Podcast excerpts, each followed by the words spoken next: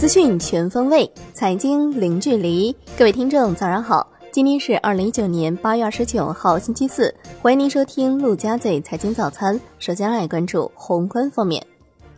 国务院常务会议部署深化放管结合，加强事中事后监管，促进公平竞争，提升市场效率。决定再取消内燃机、汽车制动液等十三类产品生产许可证，更大释放市场主体创新创造活力。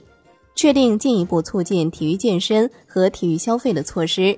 部署推动在线教育健康发展，促进教育公平。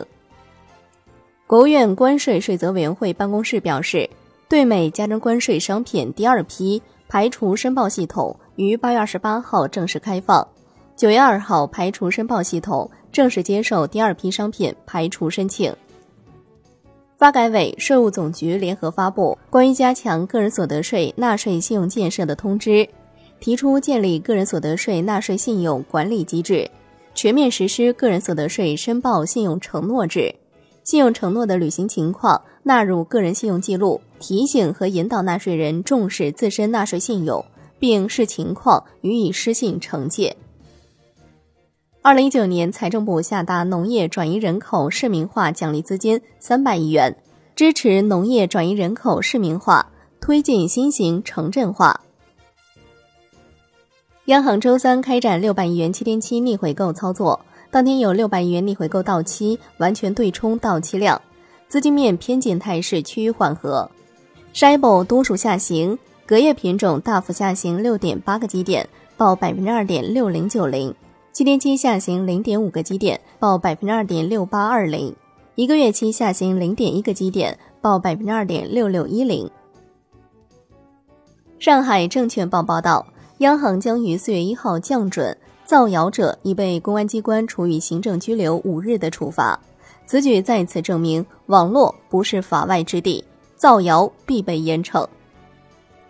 来关注国内股市。沪指收盘跌百分之零点二九，最终报收在两千八百九十三点七六点。深成指跌百分之零点三一，创业板指跌百分之零点一八。两市全天成交额四千九百三十六亿元，较上一日有所缩减。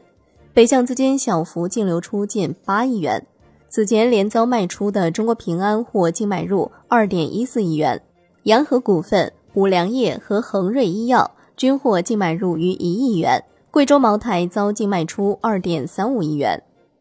香港恒生指数收盘跌百分之零点一九，恒生国际指数跌百分之零点一五。医药股全线回调，石药集团跌百分之四点九，领跌蓝筹。大市成交缩至七百四十七点七亿港元。中国台湾加权指数收盘涨百分之零点四五。证监会机构部近日向各家券商下发最新一期机构监管情况通报称。近期指导相关证监局对今年以来股票质押规模增幅较大的九家证券公司进行了现场核查，并拟对发现的问题依法采取相关监管措施。下一步，机构部将会同证监局继续加强对证券公司场内股票质押业务的监管与现场检查，发现存在展业不合规、风险管理不到位、内部管控缺失等问题的，将依法从严处理。董明珠称，对奥克斯举报很有价值，欢迎所有消费者维护自己的权益，督促企业进步。举报初衷是为了推动高质量发展，要打破劣币驱逐良币的现状。董明珠表示，自己跟雷军十亿赌约已经结束了，结果大家都知道，十个亿他不要，还想再跟雷军赌五年。雷军则很直爽的回应称，觉得可以试一下。澎湃新闻报道，八月二十九号，上海市黄浦区人民法院将在山东省青岛监狱依法不公开审理英莹诉徐翔离婚纠纷一案。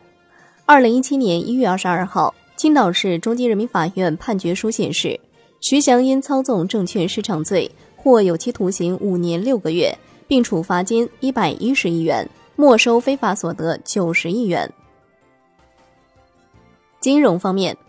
针对有报道称中国央行将在未来几个月内正式推出数字货币，可能会在十一月十一号正式推出，接近央行消息人士回应，上述内容均为不准确猜测。据上海证券报报道，监管部门摸底险资投资未上市企业股权情况，为加强保险公司、保险资产管理公司直接股权投资业务监管，摸清底数，防范风险传递。产业方面，工信部表示，研究把甲醇汽车纳入乘用车企业平均燃料消耗量与新能源汽车积分并行管理办法，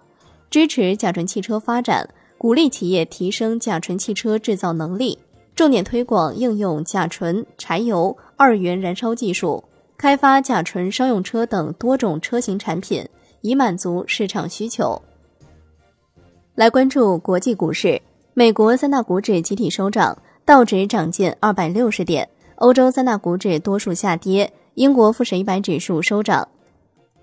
商品方面，COMEX 黄金期货收跌百分之零点二一。COMEX 白银期货收涨百分之零点八六，